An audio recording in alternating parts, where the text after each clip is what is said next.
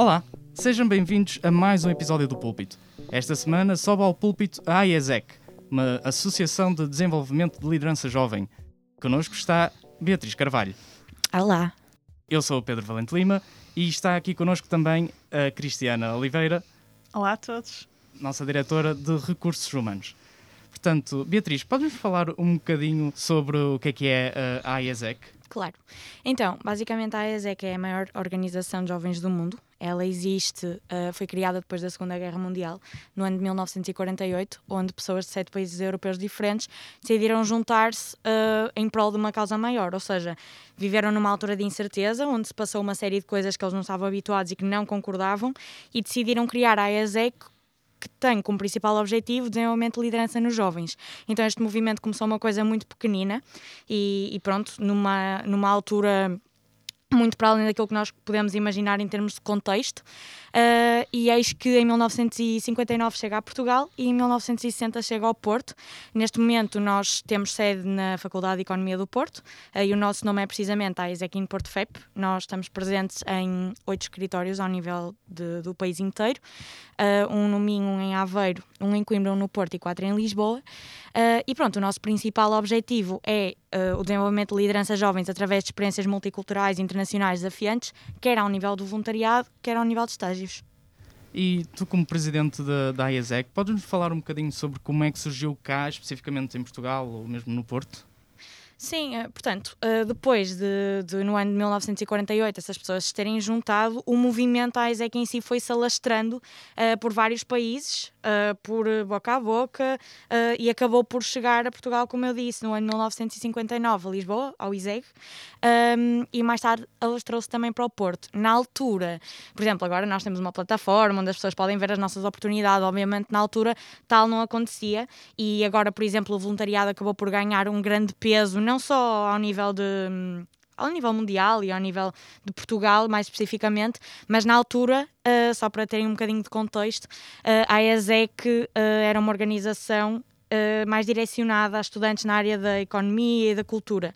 E agora o único requisito para fazer parte da ESEC é efetivamente ter entre 18 e 30 anos, nem sequer é preciso ser estudante nem nada. O, o, import, o importante aqui é mesmo que a pessoa seja jovem e que tenha uma, uma palavra a dizer e que tenha interesse uh, neste nosso propósito e neste tipo de experiências que nós, que nós proporcionamos.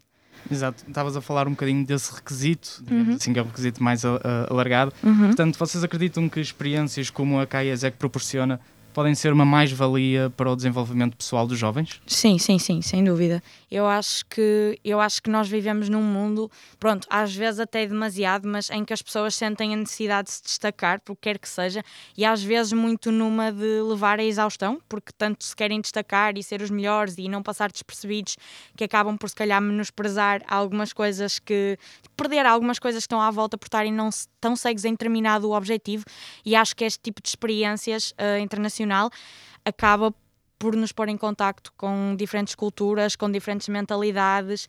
Por exemplo, ao nível do voluntariado, claro que é uma coisa menos profissional e que se calhar nos põe em contacto muito mais com a cultura, um nível assim mais cru, de conhecer as pessoas, de perceber os seus hábitos, de entender um, as, suas, as suas tradições, uh, o que é bastante relevante também. E para além disso, temos também pessoas de outros países a trabalhar connosco num país que já não é o nosso. Então é um ambiente multicultural ao quadrado, digamos assim. E depois, na parte dos estágios, conseguimos, se calhar, perceber um bocadinho como é que as empresas trabalham noutros países, que tipo de ambiente de trabalho é que existe lá, se é mais relaxado, se é mais regrado, ou se as pessoas dão mais ou menos liberdade aos seus trabalhadores, ou se as pessoas se sentem mais ou menos confortáveis do que aqui em Portugal, em termos comparativos. Então, eu acho que isso é bastante relevante para qualquer jovem ter esse tipo de experiência e para também poder trazer um bocadinho desse país para Portugal, porque eu acho que, no fundo, as pessoas vão para lá, mas a principal pessoa que fica impactada é a própria pessoa. Ou seja, nós somos passageiros aqui por onde nós passamos. Uh, a verdade é que a pessoa pode voltar ali sempre que quiser, mas a experiência, dita, dita assim, é que a vai marcar para o futuro em qualquer que seja o campo. Por isso, eu acho que sem dúvida é uma coisa bastante relevante e que recomendo a toda a gente que, que se tiver a oportunidade, que o faça. Falaste dessa experiência multicultural, nomeadamente uhum. no, no estrangeiro. Uh, é um capítulo especial para a IASEC, esse tipo de experiências?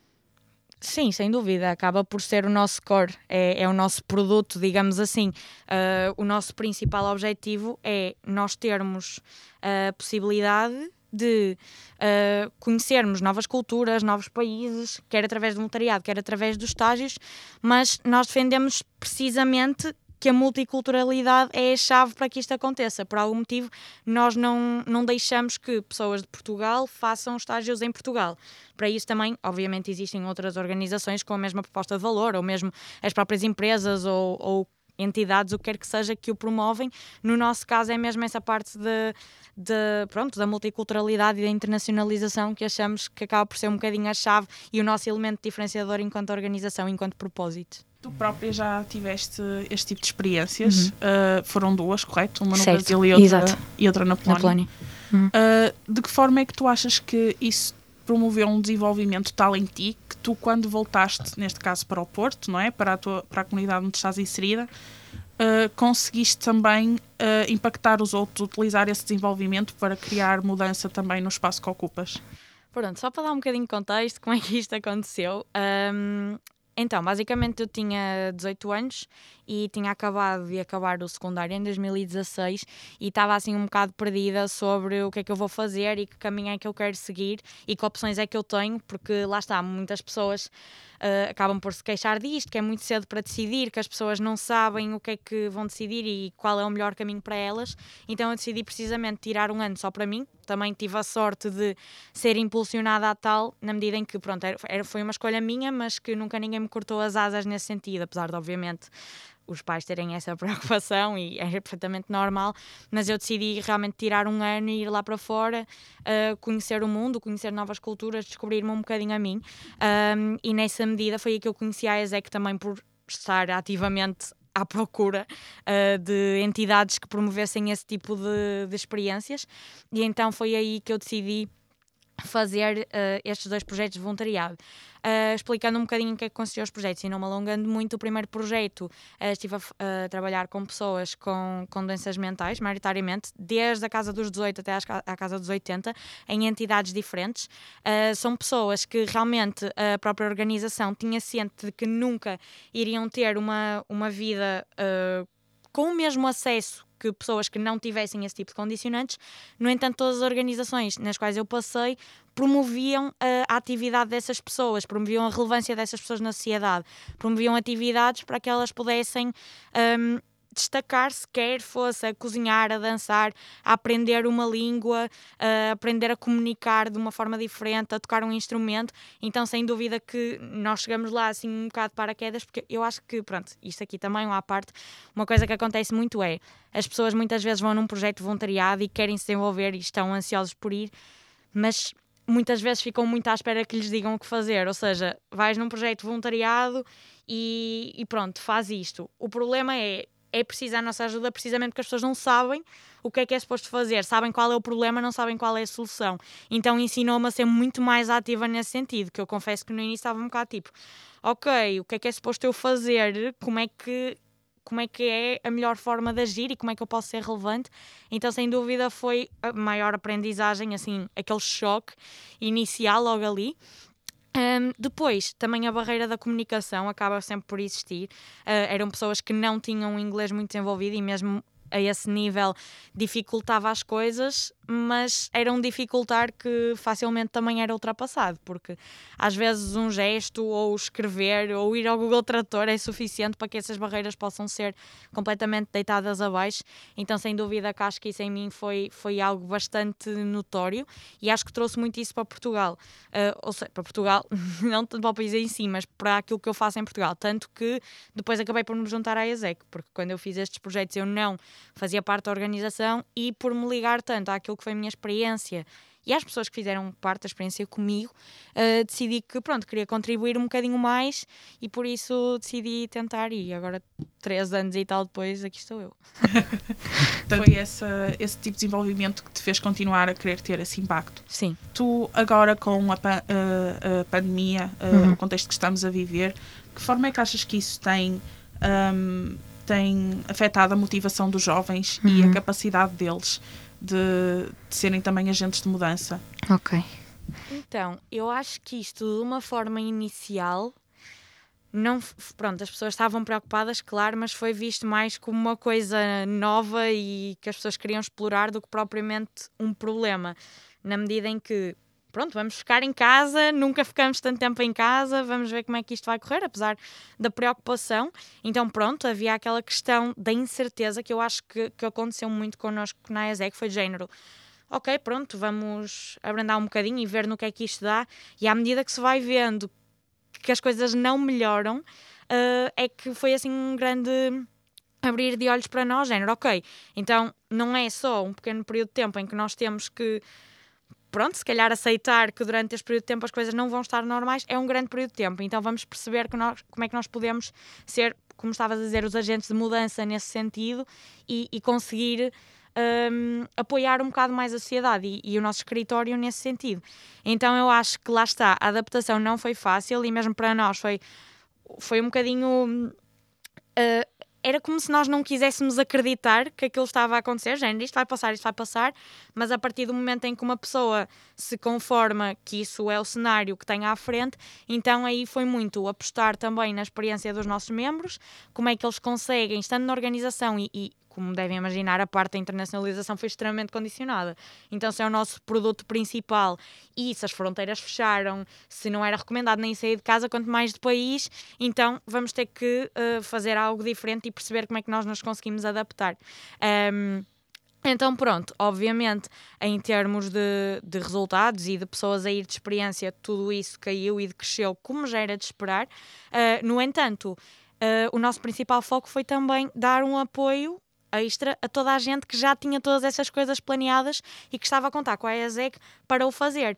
Então foi uh, todas as pessoas que já tinham a sua experiência marcada conseguirmos gerir esse processo, a nível do trabalho dos nossos membros, conseguir dinamizá-lo ao máximo, perceber como é que o nosso escritório consegue ser sustentável, porque isto afetou desastrosamente a economia e o pior, eventualmente ainda estará para vir, não é? Então perceber um bocadinho como é que, como é que nós conseguimos ser essas pessoas que não se acomodam, mas adaptam-se às circunstâncias. Então uh, eu acho que lá está, isto pode ser visto destas duas maneiras, ou nós aceitamos o que está a acontecer e não fazemos nada, ou somos ativos nesse sentido e percebemos, tendo em conta o nosso contexto organizacional, no caso, ou pessoal, uh, como é que nós podemos ter, ter uma palavra a dizer e conseguir ser ativos naquilo que nós fazemos no dia a dia. Sim, aliás, são associações como participar em associações como a IESEC ou, ou de outro tipo, passar por este tipo de desafios são realmente coisas que. Um, que são que desenvolvem os jovens de uma maneira que não participar neste tipo de, de associativismo, uh, uh, não, se eles não participassem, não distrairia. Quais é que achas que são as maiores vantagens de trabalhar numa organização de jovens? Aqui podes falar uh, mais especificamente da ESEC ou de forma geral, como preferires, sendo que temos aqui um ambiente pautado muito pelo trabalho de, em equipa e ultrapassar uhum. este, este tipo de desafios. De que forma é que achas que isso também compete para o desenvolvimento dos jovens? Ok, pronto. Acima de tudo, e por muito que eu até agora tenha falado unicamente no que é que o nosso produto uh, acrescenta a toda a gente que, que o acaba por experimentar, no nosso caso, e ao nível. De, está a falar mais ao nível do associativismo em si, ou seja, as sim, pessoas sim, fazerem parte das organizações. Pronto. Para mim, eu acho que é o desenvolvimento de soft skills, tipo, pronto, clichê máximo, digamos assim, mas posto em termos práticos, eu acho que como estavas a dizer, a questão de haver o trabalho em equipa e de várias pessoas estarem a trabalhar em prol de um objetivo comum é uma coisa que, pronto, muita gente pode ambicionar fazer, mas a verdade é que chegam só num ponto da tua vida quando experimentas é que sabes que realmente aquilo é desafiante e não é assim tão fácil. Então o facto de nós também termos várias pessoas de várias faculdades acaba por trazer perfis diferentes. Pronto, obviamente dentro da mesma faculdade acabam, toda a gente é diferente, né? mas aqui um bocadinho o background e, e a forma de pensar, mindset mais estratégico e de iniciativa, isso é um ponto forte, eu considero, mesmo estando sediados na Faculdade de Economia, temos bastante pessoas de engenharia, de psicologia, de letras também, de outras uh, faculdades faculdades de gestão também, então acaba por haver aqui esta diversidade que acaba por promover também uh, esse tipo de iniciativas e que nós consigamos ser um bocadinho mais estratégicos nesse ponto. Depois, as experiências de equipa, que na é que nós trabalhamos sempre dentro de uma equipa, Uh, não há ninguém que trabalhe sozinho, por muito que haja diferentes cargos, obviamente. Uh, então, esse tipo de adaptação acaba por ser mesmo crucial, uh, porque por muito que uh, uma pessoa possa dizer sim, eu já tive uma experiência de equipa, podes ter 10, vão ser todas diferentes e vão todas moldar-te de forma diferente, então acho que isso, quantas mais tiver, melhor. Nunca vais estar preparado para a próxima, mas consegues tirar algumas aprendizagens.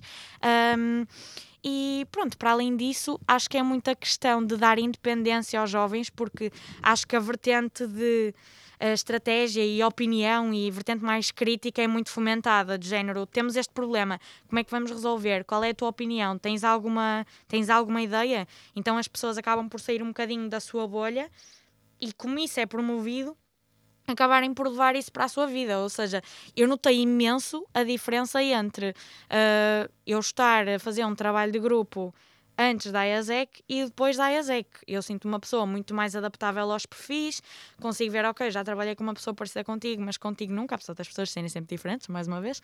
Um, então eu acho que esse tipo de skills se ganham bastante. Aqui, para além disto, o facto de nós sermos uma organização que está espalhada por Portugal inteiro acaba por ajudar, porque nós temos vários, várias oportunidades extra, quer em suporte à entidade, existem várias equipas que nos podemos juntar para para ajudar a entidade nacional, cuja sede é em Lisboa também, uh, quer para uh, participarmos numa equipa de organização de uma conferência, que ganhamos aqui alguma estaleca, digamos assim, em termos de organização de eventos e, e pronto, de sermos mais enrascados e, e, pronto, as pessoas estão sob imensa pressão porque qualquer coisa pode correr mal, então é assegurar que toda a gente que está lá para aprender tenha a melhor experiência possível, então esse essas pessoas estão por trás, são pessoas extremamente importantes e ao aproveitar esse tipo de experiências que a Isaac acaba por, por proporcionar, as pessoas desenvolvem-se imenso. Então eu acho sem dúvida que, pronto, uh, a nível organizacional há muita coisa que, que não se perde, mesmo em termos de contexto, e que as pessoas só têm vantagens em juntar-se a qualquer organização que seja, uh, que tenha em conta também a, a própria experiência tanto dos seus stakeholders como também dos seus membros. Uhum. E tu, de que forma é que tu achas que em Portugal uh, existem bons exemplos de liderança para os jovens e que o facto deles tomarem uh, papéis de liderança, uh, o facto deles serem agentes de mudança é realmente incentivado okay. pela sociedade em geral? Hum, ok. Então, eu acho que aqui temos duas perspectivas ver os jovens como realmente pessoas que são o futuro e que e, e, em cujas pessoas é incentivado um tipo de aprendizagem mais dinâmico, mais empreendedor, que é uma palavra que surge no vocabulário das pessoas com uma facilidade tremenda agora, uh, uh, e que o empreendedorismo social é algo bastante promovido, ou então com pessoas inexperientes que, que estão aí a ocupar espaço quase e que talvez não lhes seja depositada tanta confiança. Obviamente, em certos pontos percebe-se os dois lados, porque quer dizer, uma pessoa, se nunca experienciou algo, precisa também que alguém chegue lá e ensine, mas também não se pode estar à espera que a pessoa saiba tudo e que seja tão competente como se calhar alguém que está lá há vários anos ou que já tem experiência na área. Então, eu acho que isto, uh, principalmente devido a haver um, tantas startups a crescer no Porto, ao nível de, pronto, no Porto e em Portugal em si, é algo que, pronto, nós na é que trabalhamos também com, com startups, então acaba por ter algum tipo de conhecimento nesse sentido em termos de crescimento dentro do Porto, mas uh, acho mesmo que muitas delas são criadas por pessoas ou que ainda estão na faculdade ou que são pessoas mais novas e cuja essa vontade de se mostrar é cada vez mais evidente. E eu acho que isto é ótimo, obviamente, Uh, não só nas startups, mas também em empresas maiores. Estou a falar um bocadinho mais no mundo pronto, mais profissional, porque uhum. pronto, não estou a lembrar, mas poderia adotar outra perspectiva. Acho que as pessoas, uh, lá está, também acabam por perceber que vão beneficiar dos jovens para diferentes uh, vertentes. Quer seja porque têm uma mente, se calhar, mais empreendedora ou que conseguem ter ideias mais fora da caixa, ou se calhar como estão super motivados porque vão começar, conseguem capitalizar isso. Um, eh, então eu acho que isso é ótimo. Como também a própria faculdade em si, acho que é algo que pode moldar muito a liberdade que, o próprio curso acaba por dar aos jovens por serem fora da caixa, darem a sua opinião, fazerem um projeto só deles e conseguirem, conseguirem haver um espaço que fuja um bocadinho da teoria, acho que pode ser bastante importante. Então, sem dúvida, acho que aqui pronto, há um balanço entre as duas coisas. Uh, acho que estamos no caminho para isso melhorar e para os jovens terem cada vez mais pronto, não é mais poder, mas mais visibilidade, digamos assim, e serem vistos como um asset e não tanto como um fardo. Não, não que eu acho que isto se verifique em tudo, mas, mas sim, acho que neste momento e do meu conhecimento eu descreveria assim o cenário em que nós vivemos. E uh, falaste a nível de universidades, também estamos a falar, lá está, da IASEC, que é uma das várias associações que promovem esta participação jovem. Uh, acreditas que em Portugal, neste preciso momento, os jovens dispõem das ferramentas para, para participarem ativamente, para se mostrarem, para elevar a sua voz? É sim, elas existem. Uh, elas, sem dúvida que existem. Agora, talvez muitas delas pudessem ser muito mais divulgadas do que aquilo que são, na minha opinião. Porque eu própria, às vezes, uh, sei lá, venho ou uma notícia ou alguém me fala, ah, sabias isto, isto isto, e eu se calhar não sabia e é uma coisa super interessante. Então lá está, eu acho que essa vertente da comunicação e de iniciativas que são super válidas não conseguirem chegar ao seu público-alvo é um problema. Um, e eu acho que isso pronto, faz com que se calhar algumas iniciativas relevantes e que pudessem sim ajudar os jovens a a ter uma voz mais ativa, uh, pudessem chegar a, a mais pessoas. Uh, no entanto, lá está, eu não acho que também seja nada bloqueado nesse sentido, ou seja, não acho que os jovens não o tenham, até porque nós estamos numa sociedade pronto, livre e onde as pessoas podem dizer o que querem, fazer o que querem, às vezes até demais e às vezes até se entra num ambiente fora do controlo. Um, mas é, é a diferença entre poderem falar e entre serem ouvidos. Então aí acho que percebo o que queres dizer e concordo que, que se calhar se calhar não é dado um espaço onde realmente eles possam uh, ser ouvidos e, e, pronto, ter uma palavra a dizer. Por exemplo, uh, eu sei que a Câmara do Porto está a ter um papel bastante ativo nisso. Uh, nós recentemente Uh, fazemos parte também de uma das associações que está associada diretamente à, aos conselheiros da Câmara do Porto uh, e então, pronto, cerca de três em três meses eles organizam uh, uma Assembleia Geral, digamos assim, uma reunião, onde as pessoas podem dar a sua opinião e podem falar e a verdade é que só não, só não fala quem não quer ou quem sente que naquele contexto não tem nada a dizer, o que é perfeitamente válido depende dos assuntos. mas lá está, acho que essas coisas, principalmente na nossa cidade, estão a surgir. Acho que, pronto, há sempre margem de melhoria melhoria para tudo, mas acho que principalmente a comunicação desse tipo de iniciativas, eu diria que talvez é o que falta mais. Entender o público e esforçar-se por perceber onde é que nós podemos chegar e como, acho que isso é, é o que mais precisa de ser desenvolvido, porque iniciativas não faltam, eu acho. Uhum. Eh, falamos então já de, de, várias iniciativas, falaste até do exemplo da Câmara do Porto. Uh, achas que neste preciso momento é, é importante uh, motivar os jovens para estes papéis de liderança? Ai, sim, acho, acho, acho imenso, porque lá está. Um, as pessoas também às vezes têm, uh, como é que eu ia dizer, definições um pouco distorcidas daquilo que é ou não ser líder. Um, nós na ESEC temos quatro qualidades de liderança, que é, primeiro, Uh, ser empowering others, ou seja, conseguirmos empoderar as outras pessoas e perceber aquilo que as outras pessoas têm a dizer, sermos empáticos e conseguirmos fazer com que elas mostrem a sua a sua voz, digamos assim, como também Pedro estavas a dizer. Um, depois, ser solution oriented, ou seja, verem um desafio não como um problema, mas como algo que elas querem agarrar uh, e ultrapassar, digamos assim, serem desenrascadas, conseguirem, um, conseguirem pegar nas coisas como, como algo que realmente as vai fazer crescer e não como um problema obviamente eles existem, mas pronto, neste caso um bocadinho mais abrangente. Depois sermos self-aware, sermos conscientes daquilo que são as nossas forças, as nossas fraquezas e o que é que nós podemos fazer para melhorar um bocadinho as nossas forças e para emancipar as nossas fraquezas. E depois World Citizen, não fôssemos nós também uma organização internacional e estarmos a par daquilo que realmente é o contexto do mundo e como é que nós, enquanto indivíduos, podemos contribuir para que isso seja cada vez melhor. Pronto, esta é a definição que nós usamos de liderança e eu não poderia concordar mais, porque lá está. Muitas vezes nós, nós até é, perguntamos ou gostamos de ouvir uh, qual é a diferença entre um líder e um chefe, por exemplo.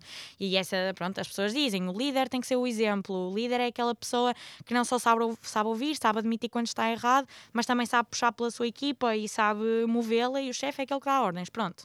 É, pronto, é uma definição completamente válida, mas eu acho que para seres um líder, no, pronto, no sentido lato da palavra, obviamente está associado a liderares alguém e eventualmente teres uma equipa, teres um país que seja, um, mas também podes ser líder da tua própria vida e saberes como agir em contexto do mundo e saberes como agir como um líder para poderes usar a tua voz e indo ao que tu estavas a falar há, há, há pouco, eu acho que isso é uma coisa bastante importante e que deve sempre, eu acho que não tem a ver com o contexto, acho que deve sempre ser.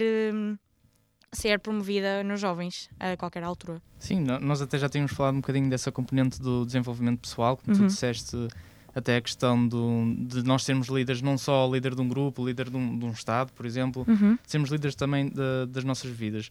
Ou seja, a AIAS é que trabalha muito essa capacidade, essa noção de liderança com os seus membros, uhum. mas uh, lá está, como qualquer outra associação, funciona por equipas. Como é que vocês fazem esta gestão entre, por exemplo, líderes e equipas? Como é que um líder consegue passar uh, o, o, seu papel, a noção do seu papel, uh, aos seus membros? Ok. Então, nós neste momento, só para terem ideia de estrutura, temos um diretor financeiro, uma diretora de recursos humanos, uma diretora de marketing e depois quatro diretores de áreas operacionais, dependendo dos nossos produtos. Dois na área de voluntariado e dois na área de estágios. Então, basicamente, na ESEC, as experiências que não são de direção executiva, digamos assim, têm a duração todas de seis meses. Ou seja, são experiências curtas e muito intensas. Então o objetivo é que elas sejam experienciadas ao máximo. Um, e normalmente, pronto, as pessoas que passam por elas acabam por não as esquecer ou guardá-las com bastante carinho, se correr bem ou se correr menos bem, muito pelas aprendizagens que elas retiram e que levam para a vida e para fora da IASEC. Uh, e pronto, para isso, aqui, essencial é. Um, ter o apoio do Departamento de Recursos Humanos, que acaba por ter uma componente crucial não só na educação das pessoas que estão a liderar as diferentes equipas, perceber qual é que é o objetivo, uh, o nosso objetivo, quais são os objetivos de cada membro, porque é que eles estão a fazer isto, fazê-los perceber o porquê deles, deles, trabalharem tanto todos os dias e ao mesmo tempo uma, desenvolver aquela componente mais emocional uh, de ligação ao propósito, porque pá, nós temos a sorte de ter um propósito super forte, na minha opinião, e cujas pessoas se conectam facilmente por também pelo contexto em que foi criado e por mais impressionante que seja, anos depois continuar a ser válido. Um, então eu acho que isso acaba por ter um grande papel nesse sentido e as pessoas acabam por ser educadas e preparadas uh, desde que entram. Entram num contexto em que são completamente novos e que são um bocadinho guiados. Depois têm essa possibilidade de se candidatar seis meses depois para um cargo superior. Há quem o faça, há quem não o faça e na mesma as coisas tenham corrido bem e há quem não faça porque não quer e super uh, estão no seu direito, obviamente. Um, mas eu acho que aqui o facto de passarem por diferentes posições, haver aqui um apoio naquilo que deve ser o que está a acontecer, mas ao mesmo tempo uh, ouvir muitas pessoas, as suas opiniões, perceber se, se uma experiência está a ser boa ou má. Por exemplo, como é que nós avaliamos se uma pessoa está a ser um bom ou mau líder? Não é assim tão linear. Então, haver um acompanhamento personalizado, perceber as principais dificuldades das pessoas e estar sempre lá para apoiar, acho que é o essencial. Então, essa rotatividade que a ESEC tem acaba por ser ótima. Por outro lado, passa muito depressa e as pessoas sentem que chegam ao fim e agora é que estavam preparadas para fazer tudo direitinho, o que pronto acaba por poder ser uma grande frustração, mas de qualquer das formas eu acho que é muito isso. Como são experiências tão intensas e que as pessoas têm espaço para errar, mas resolver isso muito rápido, um, acho que acaba por, acabam por se envolver bastante e essa componente da liderança conseguir ser uh, passada, entendes? Uhum. Eu acho que passa um bocado por aí. Falaste também, uh, por exemplo, das pessoas falarem que existem bons líderes, maus líderes, que existem líderes ou chefes. Uh, e uma coisa que até se diz eh, várias vezes é que ah, esta pessoa nasceu para ser líder ou esta pessoa não tem assim uh, não, não tem aquela estaleca para ser líder. Ou seja, uhum. não só na IASEC, mas assim numa questão mais geral, uhum. acreditas que todos os jovens têm essa capacidade transformadora, essa capacidade para serem líderes? Sim, eu acho, eu acho que sim. Quer dizer, hum, eu acho que não é tanto por personalidade, é por predisposição, na minha opinião. Porque as pessoas, se calhar, até podem associar um líder a uma pessoa super extrovertida e que esteja super, super, sempre super disponível e para motivar as pessoas, mas a verdade é que, pronto, isso discordo totalmente. Acho que não tem a ver com o perfil extrovertido ou introvertido da pessoa, acho que isso não é de toda uma variante, porque há vários tipos de líderes, vários estilos de liderança igualmente válidos. Eu acho que é muito um, a pessoa acreditar que. Eu acho que, é, que aqui há dois fatores: é a pessoa acreditar que é possível e a pessoa ter alguém que acredite com ela que é possível e que ao mesmo tempo ajude a conseguir atingir isso. Então, isto pronto, está a parecer um bocado abrangente, mas, mas acho que o ponto é, é, é mesmo esse: é a pessoa conseguir uh, perceber que tem essa capacidade, mesmo que não esteja desenvolvida, e, e pronto, uh, lutar para a desenvolver e perceber, ok, quem é que me pode ajudar? Isto é como tudo na vida, por exemplo, se eu, se eu não for boa a dançar, mas se quiser aprender, então eu vou ter aulas. Se quiser, se calhar comece com os pequeninos, mas depois a passado algum tempo e com o treino, também eventualmente chego onde quero ou não. Depende do trabalho que eu também tiver por trás. Então acho que pessoas podem ter mais facilidades e outra mais dificuldade. Eu acho que é como tudo. Um, no entanto, sim, acho que toda a gente tem essa capacidade dentro. Uh, falaste há bocado de uma, de uma questão muito interessante que foi como as experiências na IES é que são, são seis meses, são curtas, as pessoas às vezes chegam, estão a, ficar, a chegar ao final da experiência, que é finalmente quando sentem que já conseguiram fazer, uh, aprender a fazer aquilo que estavam, uh, o que é o papel deles e a tarefa deles, e agora vão mudar. E que às vezes uh, isso, pronto, lá está, causa sempre aquela dinâmica, uhum. aquele choque. Mas isso também é o que as tira da zona de conforto delas, porque uhum. se a ideia é desenvolver a liderança, devemos efetivamente estar fora dessa zona de conforto. Quando nos ficamos confortáveis, então temos que mudar. Uhum. De que forma é que tu achas que a IESEC também cria esse bichinho nos membros, nas pessoas que têm e como é que isso também os ajuda? Eu acho que acima de tudo uh, as pessoas acabam por se conectar àquilo que é uh, o propósito e o core da organização, então esse é o principal ponto para elas continuarem, independentemente daquilo para o qual for. E depois acho que é a curiosidade que nós tentamos incutir sempre dentro da ESEC, que é, ok, uh, fazes parte dessa área ou estás a fazer isto agora, mesmo que aches que fazes, que fazes bem, podes ir tentar uma coisa completamente diferente ou podes subir dentro desse mesmo tema, dessa mesma área, digamos assim. Então, nós temos pessoas para tudo, pessoas que gostam mais de experimentar coisas completamente diferentes e agora quero ver como é que é aquilo, agora quero ver como é que é aquilo, e temos pessoas que realmente gostam ou apaixonam-se por determinado produto ou ou até se venha a fazê-lo no futuro profissional, porque a verdade é que a Isaac tem uma componente prática muito forte e que acaba por desenvolver várias skills nas pessoas que fazem parte da organização, que levam, sem dúvida, para a vida, mas principalmente para a vida profissional. Uh, então também podem identificar-se, por exemplo, com uma área mais de vendas, uh, que tenham mais contacto com entidades, ou uma área que tenha mais contacto com os jovens, que há esta diferenciação. Então as pessoas podem identificar-se com o trabalho. Por outro lado, pode haver pessoas que realmente querem experimentar tudo e, e que se calhar para elas não é só aquilo uh, que, que as vai desenvolver, ou não é só aquilo que é do interesse delas. Então lá está, isto tem a ver, um, com a personalidade com as pessoas e do, dos seus objetivos, e dois, também muito pela forma como são eh, incentivadas a, a, dar certo tipo de passo e a confiança com que elas vão, porque eu acho que é muito isto, não é? É que nós sabemos que passado seis meses as coisas vão mudar, então quem vem a seguir precisa da confiança de que vai fazer um bom trabalho e se as pessoas que vão sair, que já o sabem fazer na teoria e, e esperemos que na prática também, um, não derem essa confiança e não ajudarem, não houver uma boa passagem de informação, se não houver segurança para elas fazerem, então elas não vão fazer. Então eu acho que é isto que a que dá muito, é confiança nas pessoas que vêm a seguir, assegurar-nos de que elas, uh, mesmo não estando tão confiantes naquilo que vão fazer, passam a estar, porque têm lá pessoas a apoiá-las, têm lá pessoas a acreditar nelas, têm lá pessoas a passar-lhes todos os materiais, a ensiná-las. Então eu acho que essa segurança acaba por fazer com que as pessoas queiram e não tenham receio de, de ou pelo menos percam ao longo do tempo esse receio que tinham de tentar subir e tentar desenvolver-se cada vez mais. Eu acho que passa muito pela confiança mesmo. E eu terminar agora assim com uma questão, uh, principalmente agora voltando outra vez à questão da pandemia, ia-te perguntar um, se este poderá ser um, um momento-chave, vamos dizer assim, para um, exponenciar essa, essa motivação, a capacidade transformadora dos jovens de quererem uh, pegar, digamos, nas ferramentas, pôr mãos à obra uhum. e efetivamente dar a volta a toda esta situação. Sim, sem dúvida, acho que é um momento-chave, porque acho que está a desafiar todo o mundo, jovens, adultos, idosos, está a desafiar toda a gente a não só viver em sociedade, porque é super estranho, por exemplo, as pessoas ainda por cima em Portugal as pessoas são super carinhosas, pelo menos no geral, eh, então vão estar sempre dois beijinhos, um abraço, e agora isto acabou por ser uma barreira também social, então mesmo conviver em sociedade foi algo transformador.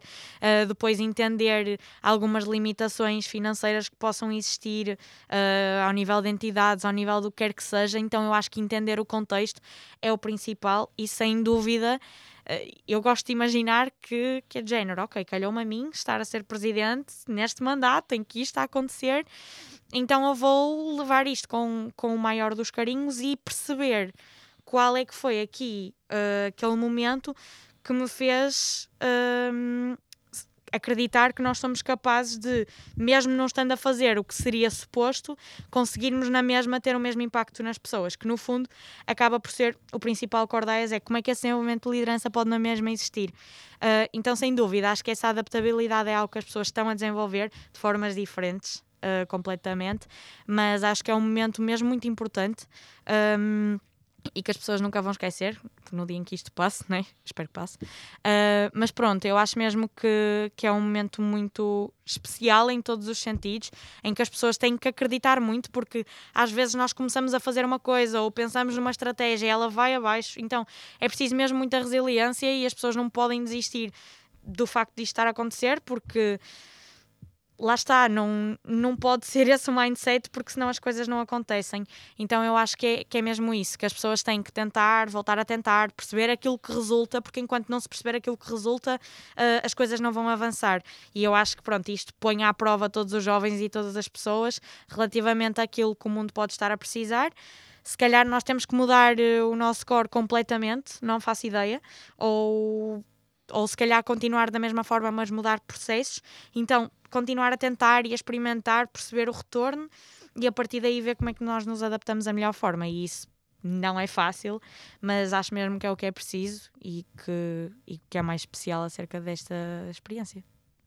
Muito obrigado por nos teres, uh, teres partilhado connosco a tua experiência uhum. e também uh, todo este mundo da liderança e do desenvolvimento pessoal dos jovens nesse sentido.